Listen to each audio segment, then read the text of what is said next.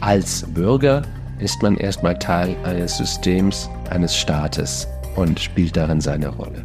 Als Konsument ist man nur allein und hat nur Rechte, solange man Zugang zu Kredit hat. Und dann weiß man, ich habe das Recht, dass es mir immer besser geht. Ich habe das Recht, dass ich mir alles kaufen kann, was ich mag. Und jetzt geht das auf einmal nicht mehr. Ja, was denken die sich denn? Und wo ist die Stelle, wo ich mich beklagen kann? Wo ist der Customer Service hier? Lech Zürs präsentiert Denken am Berg. Herzlich willkommen zu Denken am Berg, ein Podcast, in dem wir über die großen Fragen unserer Zeit sprechen. Und Lech Zürs am Arlberg bietet sich wie kein anderer Ort für genau diese Art von Gesprächen an. Unsere Reporterin Anja Stegmeier ist zum Philosophikum Lech gereist und hat mit dem Autor und Radiomacher Philipp Blom gesprochen. Dankeschön, das ist sehr nett von Ihnen. In seinem Vortrag mit dem Titel Alles wird gut, kleine Anatomie der realistischen Hoffnung, widmete er sich der Ambivalenz der Hoffnung an sich. Besonders vor dem Hintergrund von gegenwärtigen Umbrüchen wie der Erderwärmung findet Philipp Blom im Interview erfrischend klare Worte. Wenn man über sowas wie die Klimakatastrophe spricht, dann ist die Idee, das wird schon alles gut gehen und das wird eher alles kein Problem sein. Das ist einfach herzzerreißend dumm.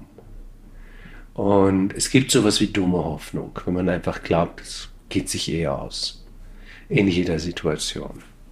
Aber das ist für mich auch nicht so wirklich Hoffnung. Hoffnung ist was komplizierteres und faszinierenderes. Hoffnung hat damit zu tun für mich, dass man sich vorstellen kann, in der Zukunft ein sinnvolles Leben zu leben. Also das ist nicht die Hoffnung, von der man redet, wenn man sagt, ich hoffe, dass es morgen nicht regnet. Das ist eher so eine optimistische Erwartung. Und das ist nichts, das man noch groß analysieren muss. Man will halt, dass es nicht regnet, anstatt dass es regnet. Aber die Hoffnung, dass unsere Kinder noch ein gutes Leben leben können, das ist was anderes. Und das ist viel komplizierter und viel schwieriger. Aber seltsamerweise können Menschen in aussichtslosen Situationen oder scheinbar aussichtslosen Situationen hoffen. Und seltsamerweise können Menschen, die wohlhabend sind und gesund und in friedlichen Ländern leben, völlig hoffnungslos sein. Also Hoffnung ist offensichtlich was Interessanteres wahrscheinlich haben viele Menschen ähm, verstehen unter Hoffnung auch oft sowas hoffen. Das tun ja na, eigentlich eher so naive Menschen. Ja. Aber ich habe jetzt schon gelernt und, und ähm, oder ich bin auch überzeugt, dass Hoffnung eben äh, was anderes oder viel mehr bedeutet, was, was auch irgendwie in Verantwortung nimmt oder bringt und äh, was vielleicht auch viele denken, Hoffnung, das macht ja passiv, so wie so eine Kismet-Haltung wird schon, so ist eh Schicksal aber dass, ähm, dass das eigentlich die Menschen in Aktivität bringt. Ähm, äh, das war eigentlich äh, ein wichtiges Learning für mich als eher pessimistischer Mensch. Aber ähm, kann man Hoffnung lernen? Kann man sich dazu entschließen? Ich finde, das ist so wie, wie Glaube. Also entweder man glaubt, aber ich kann mich ja jetzt nicht bemühen, an Gott zu glauben. Also entweder ja. irgendwie ist es da oder nicht. Und es ist ein bisschen wie die Frage, sei doch mal spontan. Ja. Ähm, hoff doch mal. Ähm, Nein, man kann Hoffnung nicht beschließen. Man kann aber sehr wohl sowohl die Umstände dafür schaffen, dass Hoffnung ein bisschen einfacher ist, als auch die Umstände dafür schaffen, dass Hoffnung hoffentlich realisierbarer wird. Dass man tatsächlich auch etwas Gutes bewirken kann. Ähm, und wie gesagt, wenn wir jetzt davon ausgehen, dass wirklich, also das existenzielle Hoffnung, was damit zu tun hat, dass man glaubt, man kann ein sinnvolles Leben führen in der Zukunft. Ähm, man kann ein Teil der großen Geschichte sein, man kann eine Rolle spielen in der Welt, die konstruktiv ist. Das ist für mich Hoffnung, das ist für mich ein hoffnungsvolles Szenario. Man kann es ja auch an, man kann ja mal sozusagen den Test machen und es andersrum formulieren. Ich weiß nicht, ob Sie Kinder haben. Ja. Ähm, gut, dann stellen Sie sich vor, jemand hält einen tollen Vortrag über die Klimakrise und sie machen sich Sorgen um ihre Kinder und sie gehen nachher zu ihm oder ihr und fragen, Wie ist denn das? Gibt es noch Hoffnung? Kann ich noch hoffen in dieser Zeit? Und diese Person sagt ihnen, ich habe super Neuigkeiten für Sie. Ich kann Ihnen wissenschaftlich beweisen, dass Sie in Freude und Reichtum und guter Gesundheit alt, alt werden und dass Sie sterben werden, umringt von Ihrer Familie und allen, die Ihnen lieben, in einem hohen, reifen Alter. Nach Ihnen wird es ein bisschen schwieriger. Wenn Sie mal gestorben sind, dann fängt die Welt an zu brennen, dann leben ihre Kinder qualvolle Leben und ähm, sterben hässliche Tode. Und die Welt kommt dann relativ bald krachend herunter. Wie hoffnungsvoll ist diese Idee? Nicht gut. Sie hat keine Hoffnung. Nein. Obwohl sie ihnen verspricht, ein wunderbares Leben zu leben. Mhm. Aber es geht um eine Zukunft, es geht um etwas jenseits vom eigenen Selbst. Man will durch etwas weiterleben, durch seine Kinder, durch seine Arbeit, durch etwas, was man hinterlässt, wie man die Welt geprägt oder verändert hat. Also eine Zukunft irgendwie alleine bringt mir dann ja auch irgendwie nicht. Nein, aber, aber was auch, ist mit den Menschen, die sagen, meine Hoffnung ist, ähm, oder ich wünsche mir, dass möglichst alles so bleibt, wie es ist. Davon gibt es ja auch nicht wenige, ja. Ähm, das ist doch was sehr Egozentrisches. Ja, aber es ist auch was sehr Trauriges, glaube ich, denn wer sich nicht mehr in die Zukunft projiziert, wer nicht mehr daran denkt, ich meine, alte Leute tun das oft nicht und das ist auch verständlich, weil ihr ganzes Leben sozusagen in ihre eigene Vergangenheit gekehrt ist, weil sie nicht mehr so aktiv sind, weil die die Welt nicht mehr mitgestalten und auch vielleicht nicht mehr können und weil sie viel mehr beschäftigt sind mit ihren, mit ihren Erinnerungen. Aber wenn junge Menschen so denken, dann finde ich das eigentlich fast tragisch für die. Ähm, denn ich meine, das ist die größte Plattitüde der Philosophie, aber alles verändert sich. Pantarei, sie steigen nie selbst, nie in den gleichen Fluss. Oder nicht, schon in den gleichen, aber nicht in denselben. Ähm, Und ein geglücktes Leben ist ja irgendwie diese Veränderung zu gestalten und mit dieser Veränderung umzugehen. Und wer sagt, ich will keine Veränderung mehr, ich will nur noch behalten, was ich habe, ich will, dass ich nichts verliere, ich will, dass nichts um, um, um mich herum anders wird, das ist ein Leben voller Angst und Perspektivlosigkeit. Also das ist, glaube ich, das ziemliche Gegenteil von Hoffnung. Sie haben auch gesagt, Hoffnung, ungefähr, Hoffnung geht nicht ohne äh, Transformation. Ne? Geht es auch äh, umgekehrt? Transformation, Veränderung, Veränderung geht, geht nicht ohne Hoffnung? Oder geht das einfach, weil dann tut es halt weh, dann ist die Katastrophe und dann. Veränderung passiert sowieso, mhm. aber wir können sie ja gestalten.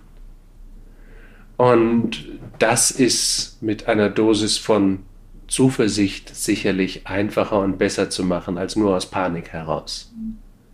Ähm, aber wie gesagt, Veränderungen zu verhindern, wenn ich jetzt beschließen würde, eigentlich habe ich viel cooler ausgesehen, als ich 20 war. Und ich will jetzt nicht mehr über 50 sein. Ich ähm, will diese Veränderung nicht.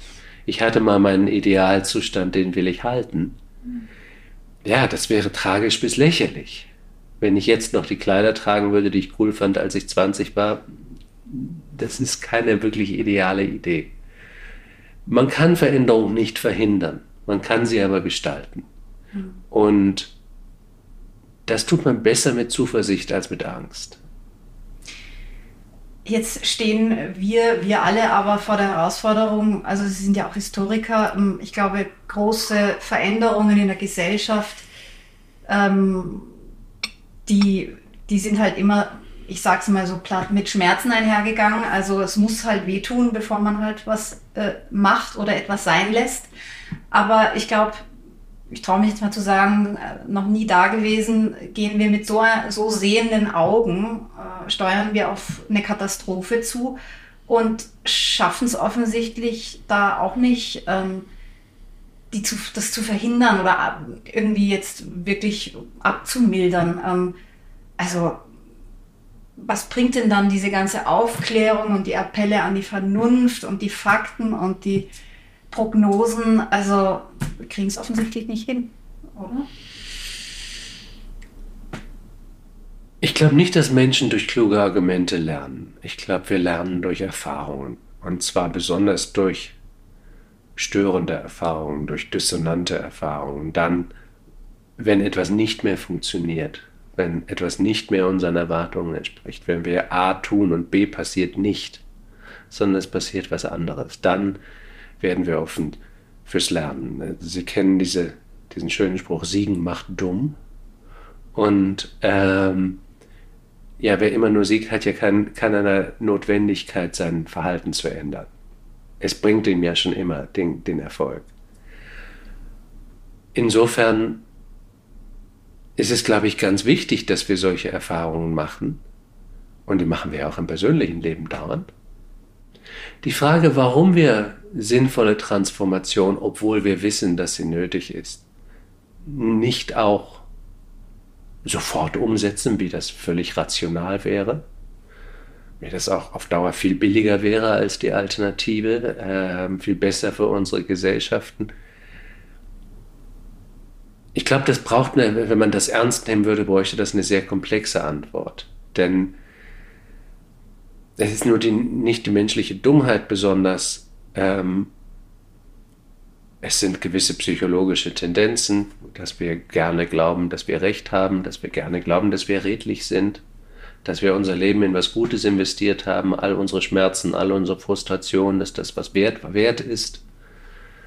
Und wenn dann jemand Jüngeres kommt oder überhaupt jemand kommt und sagt, eigentlich ist das alles ganz anders und du hast deine Zeit verschwendet, dann reagieren die meisten Menschen nicht mit Jubeln und Dankbarkeit, sondern erstmal mit Abwehr. Aber wir haben natürlich auch eine Art von Kapitalismus und globalen Märkten geschaffen, wo große Kooperationen enorme Macht haben, die sich der Macht von Staaten fast vollkommen entziehen kann. Und solche Kooperationen haben aus völlig legitimen Gründen andere Ziele als Ziele als Gesellschaften das haben. Gesellschaften wollen, dass ihre Bürgerinnen und Bürger so gut wie möglich leben können. Kooperationen wollen, dass ihre Aktionäre den größtmöglichen Payout bekommen. Das sind unterschiedliche Ziele. Aber diese Strukturen sind so mächtig geworden, dass Staaten überhaupt nicht mehr die Möglichkeiten haben, das zu kontrollieren. Das heißt, es ist nur noch sehr wenig politische Kontrolle da über diese wirtschaftlichen Zusammenhänge. Und das heißt natürlich auch, dass auch wenn wir gesellschaftlich die Einsicht hätten, dass es notwendig ist, dann würden dann noch sehr, sehr starke Interessen dagegen stehen. Ähm, dann kommt auch dazu, dass viele Menschen sich inzwischen, und zwar wir wissen seit einer kurzen Umfrage, ungefähr ein Drittel der Menschen in Europa sind inzwischen bereit, rechts- oder linksextreme Parteien zu wählen. Parteien, die zum Teil explizit antidemokratisch sind und sicherlich alle möglichen anderen sehr unattraktiven Ideen haben das hat viel zu tun damit, wie sich unsere Demokratien entwickelt haben. Das hat viel damit zu tun, dass die Versprechen, die Demokratien Menschen gemacht haben, wenn du dich anstrengst, dann kannst du es schaffen, nach oben zu kommen und dann kannst, die sind nicht mehr wirklich wahr. Und wir sehen gleichzeitig eine kleine Elite, die immer reicher wird, was sie auch objektiv wird. Wir haben in unseren Gesellschaften eigentlich sozusagen eine neue Aristokratie ähm, konstruiert, von Menschen, die ihren Einfluss ererben, ihr Geld ererben, die sich entziehen können nationalen Gesetzen, die weniger Steuern zahlen, die unvergleichlich viel mehr Einfluss auf politische Entscheidungsprozesse haben, durch Spenden an Parteien, durch Stiftungen und ähnliches.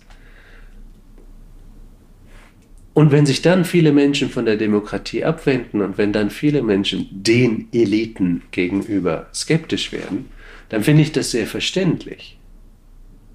Weil wenn diese liberale Demokratie, die mir ja auch einiges abverlangt als Bürger, äh, nicht nur, dass ich wählen gehe, sondern im Prinzip auch, dass ich mich informiere, dass ich, ähm, dass ich den Grundprinzipien dieser Gesellschaft entspreche, zum Beispiel Menschenrechten, das bringt uns dann zur Migration. Ähm, das heißt, das verlangt er mir durchaus etwas ab, zu einer liberalen Gesellschaft zu gehören. Das heißt ja nicht nur, ich kann tun, was ich will. Aber wenn man sieht, dass dieses System darin resultiert, dass viele Menschen da, wo sie sind, eigentlich blockiert sind und nicht weiterkommen und sich eine kleine, immer reichere, immer mächtigere Elite bildet, finde ich es persönlich sehr verständlich, dass Menschen anfangen, ein großes Misstrauen Eliten gegenüber zu haben.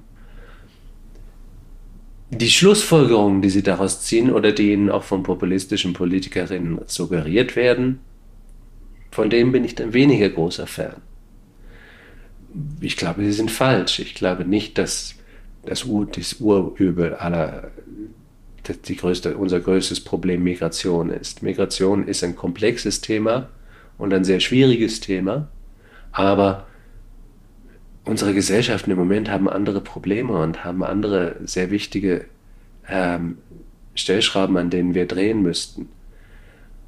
Aber wenn Sie also sagen, können wir das noch erreichen, dann sind da, glaube ich, ganz schwere Hemmschuhe davor, dass das zu schaffen ist.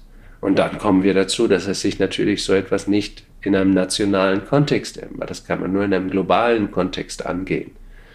Denn Österreich kann so grün und so vorbildlich sein, wie es will.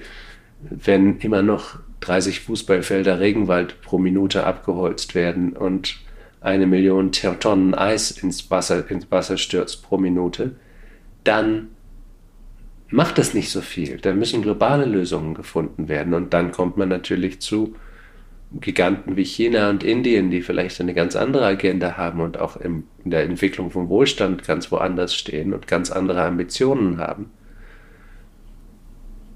Das ist sozusagen die negative Formulierung. Es ist ja auch oft eine Frage des Blickwinkels und manchmal sind auch beide Blickwinkel einfach legitim. Man kann auch sagen, dass in China und Indien die Luft genauso verschmutzt ist, dass Kinder dort Asthma haben und nicht in die Schule gehen können, dass ähm, viele Leute vermeiden müssen, draußen zu sein und dass irgendwann in diesen Gesellschaften auch der Druck wächst, dass sich das ändern muss. Es ist ja nicht so, dass nur Europäer in ihrer Bildung und ihrem, ihrer Wissenschaft und ihrem Expertentum mit ihren Werten merken, dass hier was falsch läuft und alle anderen leben in einem klimafreien Raum.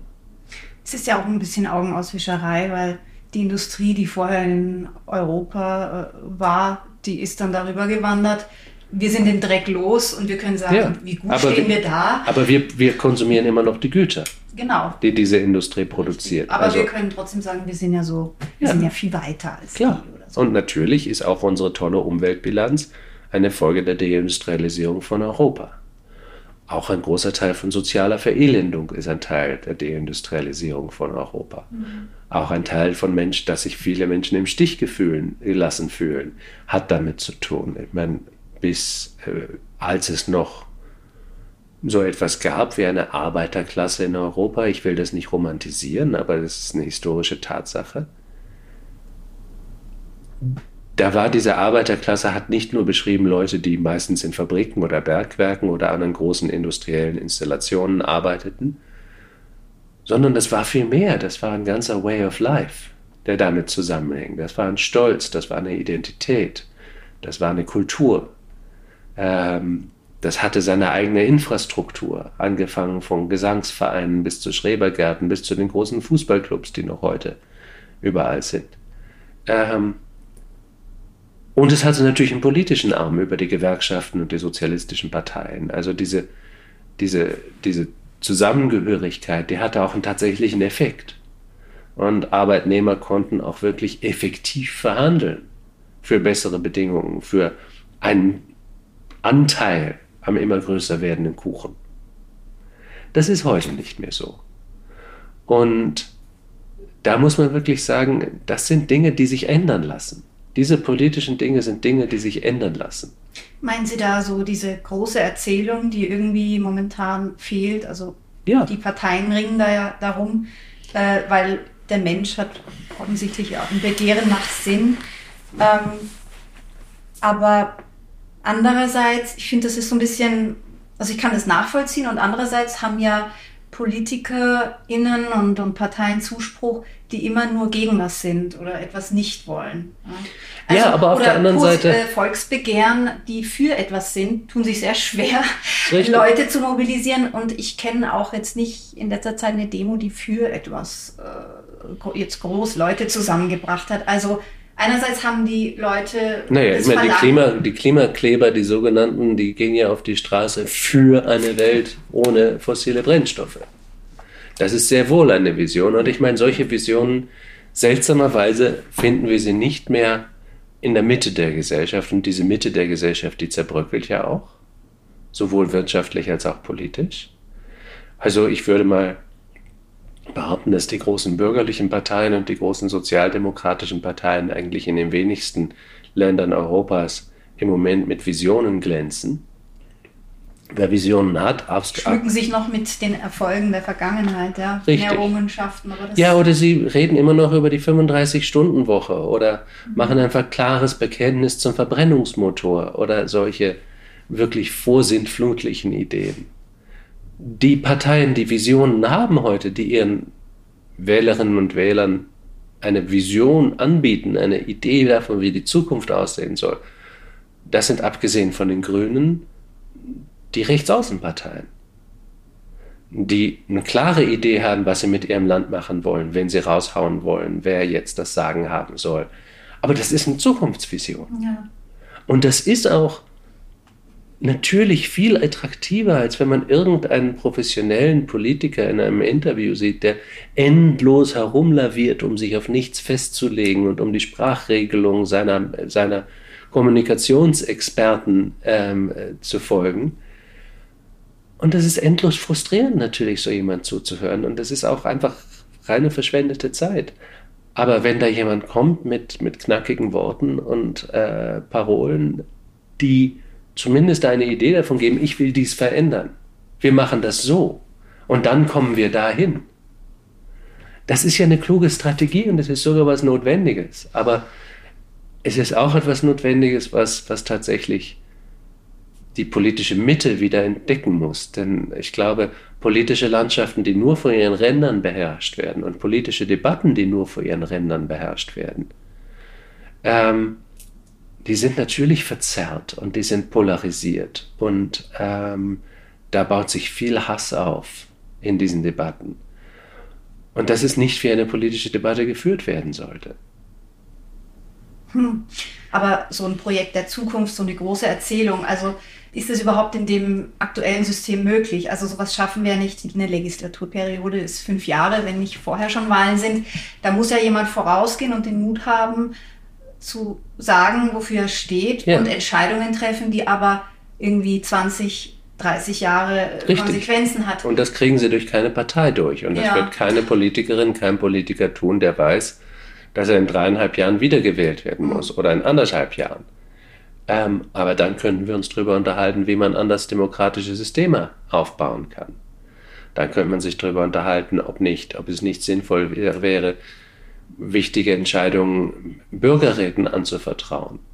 Ähm, also Citizens Councils, das heißt Menschen, die per Los gewählt sind und da sitzen und von Expertinnen beraten werden, die auch per Los gewählt sind, wie eine, ein Geschworenengericht. Das ist ein Experiment, das ist oft und in verschiedenen Ländern wiederholt worden und diese Citizens Councils kommen oft zu sehr guten Entscheidungen. Und zwar aus zwei einfachen Gründen.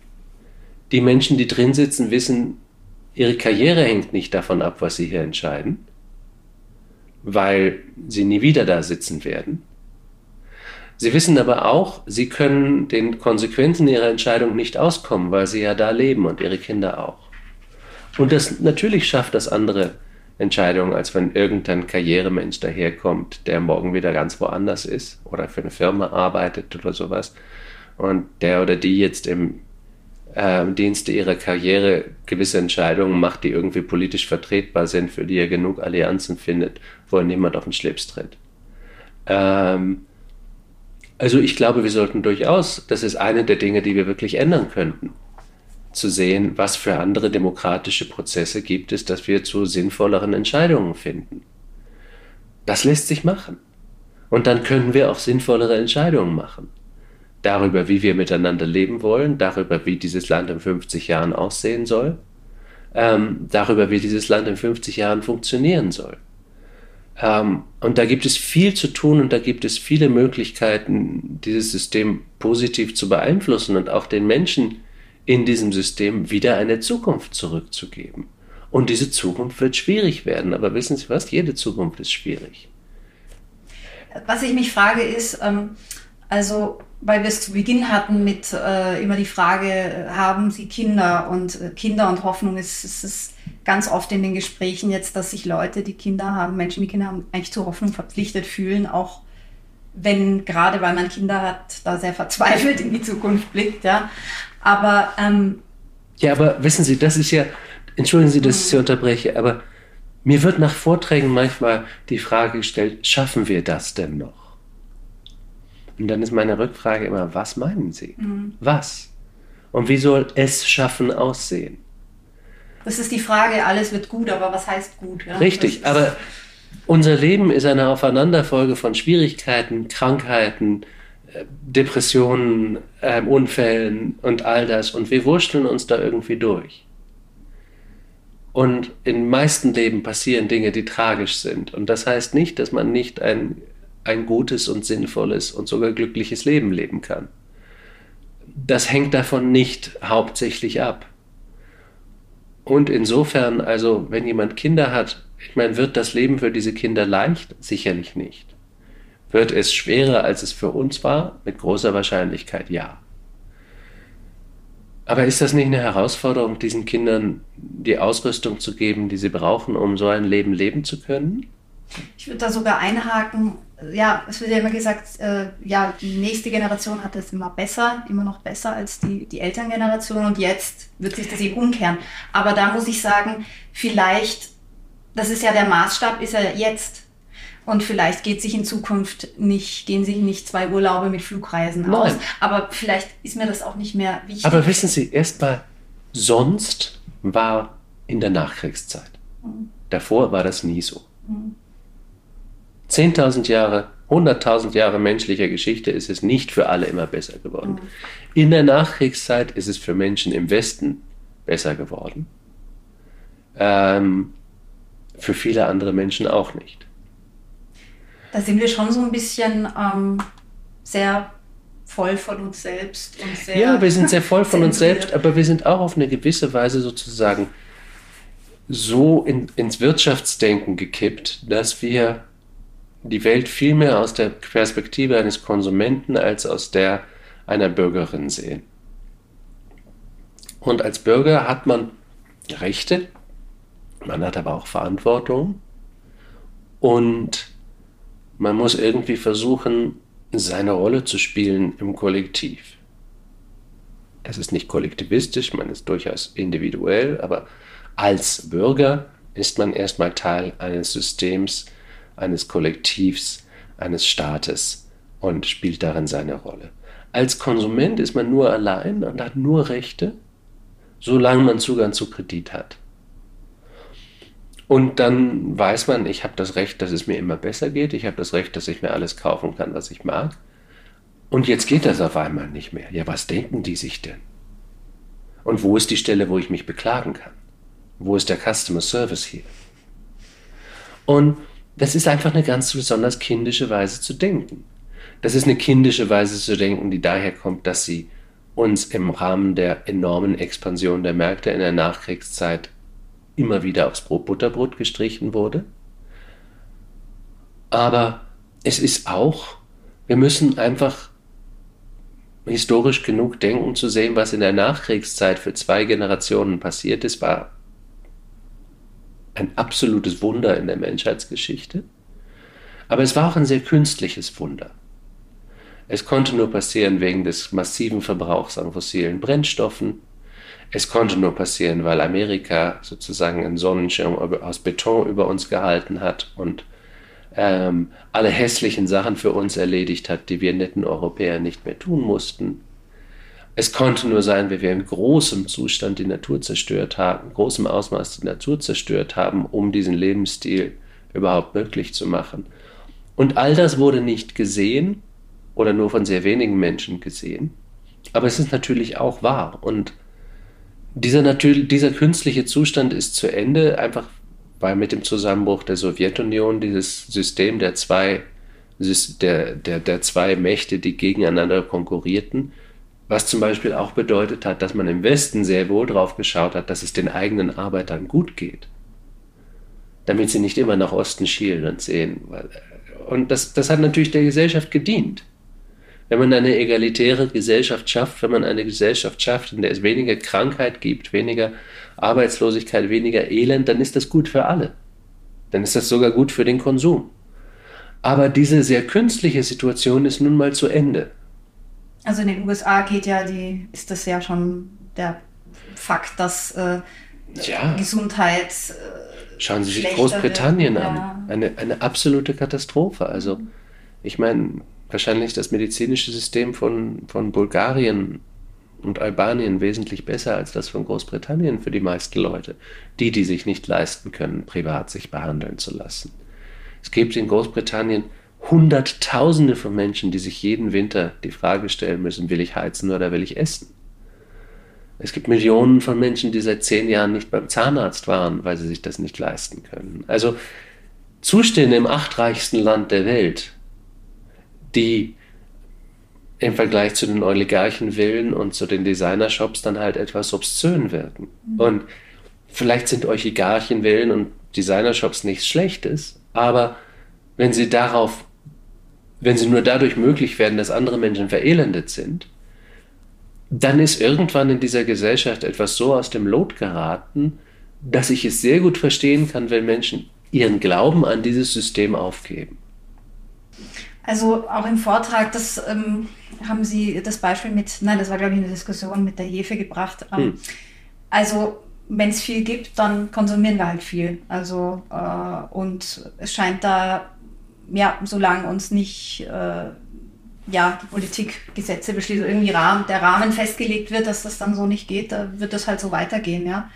Aber es gibt ja dann doch auch schon sehr viele Leute, die sich selbst beschränken. Also ähm, ich gehöre auch dazu, dass ich, äh, ich habe kein Auto, ich esse kein Fleisch. Ähm, es ging jetzt äh, vielleicht übertrieben schon so weit im Winter dazu, dass ich mir gedacht habe, kann ich mir jetzt zwei Vollbäder in der Woche, will ich das machen mit russischem Gas oder bin ich dann irgendwie hm, dekadent? Ähm, also irgendwo fühle ich mich verantwortlich. Also das ist ja so die Eigenverantwortung von jedem. Und gleichzeitig denke ich mir, was führe ich denn da auf? Also das interessiert niemanden, das wird niemand wird nichts bringen. Ja? Nein, und auch wenn sie vegan sind und nie wieder ein Auto betreten, wird das den Klimawandel nicht aufhalten. Mhm.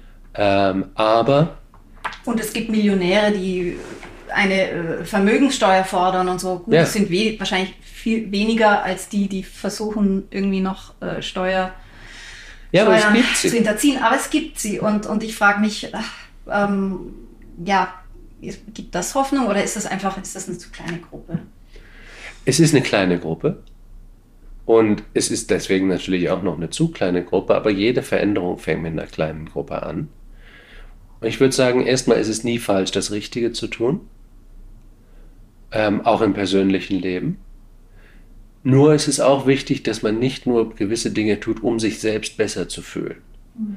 Und sich dann zu denken, aha, ich mache jetzt alles, ich bin nicht mehr Teil des Problems, ich bin raus, Leute, macht ihr mal. Oder ihr seid böse, ich bin gut. So einfach ist es natürlich nicht. Ich meine, wenn Sie jetzt noch einen Schritt weiter gehen würden und sagen würden, ich habe auch kein Handy, weil das Kinder in Nigeria die, die seltenen Erden aus, der, aus dem Boden buddeln und weil das alle möglichen Übel der Welt befördert, dann wären sie trotzdem glücklich, wenn sie einen Verkehrsunfall haben, dass jemand neben ihnen ein Handy hat und die Ambulanz rufen kann. Mit anderen Worten, sie sind ja, wir sind ja alle immer Teil dieses Systems, das nun mal Komplizen ist in großen Schweinereien und uns zu Komplizen macht. Das heißt, einerseits lassen sie uns tun, was sinnvoll ist, ich habe auch kein Auto. Ähm, und ich brauche auch keins. Gut, ich muss auch nicht beruflich pendeln. Ich habe auch keine Kinder, die ich irgendwie zu Musikunterricht oder Sportveranstaltungen hinführen muss.